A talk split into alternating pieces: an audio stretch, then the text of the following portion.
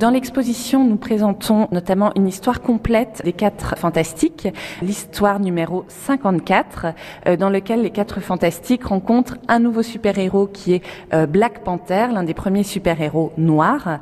Et cette histoire nous renseigne sur la façon dont Stanley et Kirby collaboraient.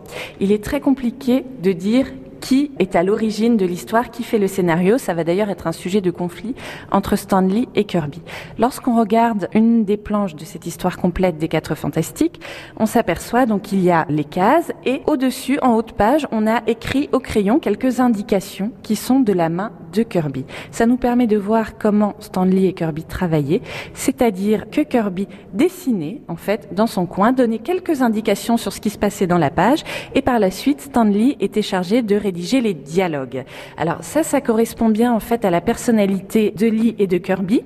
Kirby est quelqu'un qui a tendance à aller à l'essentiel, donc il donne des indications vraiment très très laconiques. Et Stanley, qui a de véritables qualités d'écriture, va avec ses dialogues qui sont assez longs, assez étoffés, insuffler de l'humour, du dynamisme euh, et arriver à susciter, capter l'intérêt du lecteur.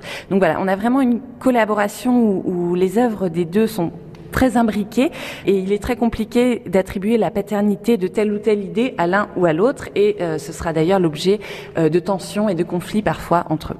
Kirby, à la fin des années 60, va euh, nourrir un certain ressentiment contre Stanley, qui a tendance donc à s'attribuer le succès des super-héros Marvel. C'est ce qui va amener Kirby à quitter la maison Marvel parce qu'il estime qu'il n'est pas assez reconnu, qu'il n'est pas assez mis en avant, que ses créations lui sont contestées et surtout qu'il n'est pas assez bien rémunéré.